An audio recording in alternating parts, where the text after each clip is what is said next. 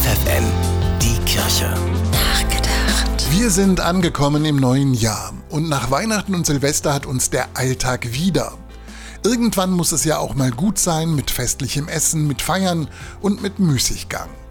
Für die orthodoxen Christen gilt das allerdings nicht. Sie haben das Weihnachtsfest noch vor sich, etwa 300 Millionen Menschen weltweit.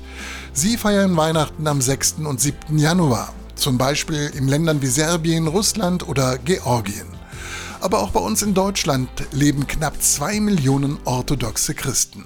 Sie alle richten sich nicht wie wir nach dem gregorianischen, sondern nach dem julianischen Kalender.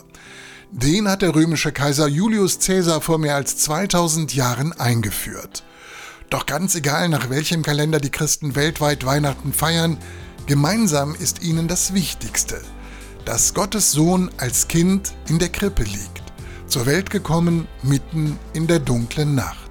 So erzählt es die Weihnachtsbotschaft. Bernhard Tubbs, FFN Kirchenredaktion.